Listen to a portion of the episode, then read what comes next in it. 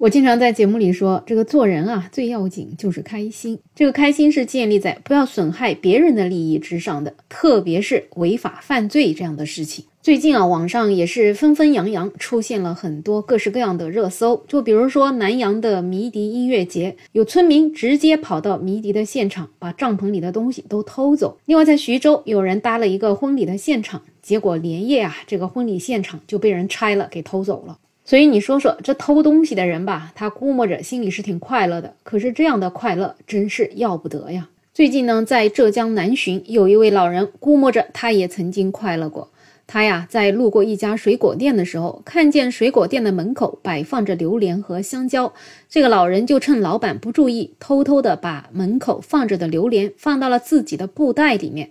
当天下午呢，他又拿着偷来的榴莲回到店里面，要求老板退款。老板听了他的来意之后呢，也同意退款，但是呢，他要跟他索要购买的小票和付款记录。这老人就狡辩啊，说是小票扔到家里了，是自己女儿买到家里来的，自己打开啊，看到是生的，所以才拿过来退。老板就跟他讲，要不你就先把榴莲放这里，回去把小票再拿回来。老人就说小票已经扔掉了，不知道扔在哪里。那老板呢就跟他要付款记录。那么这个老人说没有，老板就疑惑了呀，你都付钱买过的，怎么会没有记录呢？然后他就想让这个老人打电话给他的女儿。老人呢就说自己没有手机，也不知道电话号码。这事情之后呢，老板回忆啊，说当初其实也不知道榴莲是老人从自己家店里面偷的，他只是让老人把榴莲放到店里面，回去找女儿要小票。结果这位老人就跑了。本来呢，这只榴莲就不太好，是想退回公司的。后来没找到，没成想是老人给偷了。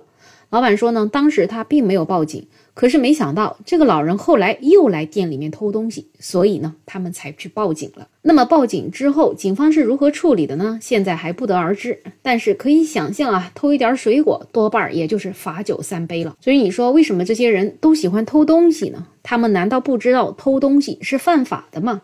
我想可能应该是知道的吧，但为什么还要偷呢？大概可能就是法不责众，法不责老吧。偷东西的人多了，警察抓都来不及。就比如南阳迷笛音乐节，那么多人偷东西，这一个一个去抓，最终可能也就抓到了十来个人。相信有更多的人在被号召了要归还盗窃的物品之后，可能就逍遥法外了。所以你看看，偷东西对他来讲有什么损失吗？貌似没有。因为如果不是这一次新闻发酵到这么大，持续热搜这么多天，那他可不就白白得到了本不属于自己的财物了吗？同理也是，对于这些老人来讲，他们平时可能也小偷小摸习惯了，因为法不责老嘛。老人因为小偷小摸被抓，最多其实就是一个批评教育，罚酒三杯就回家了。毕竟啊，偷的东西也不是那么值钱。那么当他被放回家之后，还会再犯吗？我想大概率还是会忍不住的。毕竟啊，这个已经是习惯了，习惯了不劳而获，而且不用受法律的约束，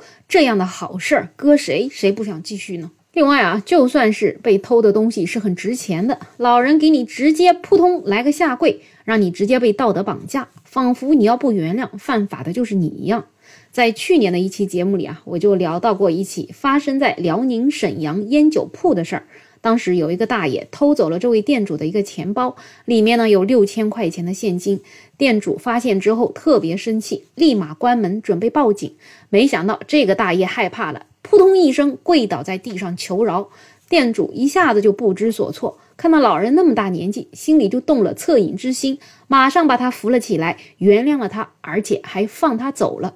你看看，按道理偷了六千块钱，已经顾得上刑事案件了吗？这一跪啊，真的是名副其实的“男儿膝下有黄金”，这一跪就值他六千块。所以说呀，在各种各样的社会性事件里面，有众人犯罪，有老人犯罪。那么，如果仅仅是因为人多犯罪了，或者说因为他老了就原谅和不追究，那这个社会将是不可想象的。对这些违法犯罪者的纵容，就是对恶人的放纵，也是对社会其他遵纪守法的人的一种不负责任。我们一直说，我们是一个有几千年的文明古国，那么希望这种不文明的法不责众、法不责老能够尽快的消失。好了，本期话题就聊这么多，欢迎在评论区留言。我是梅乐，我们下期再见。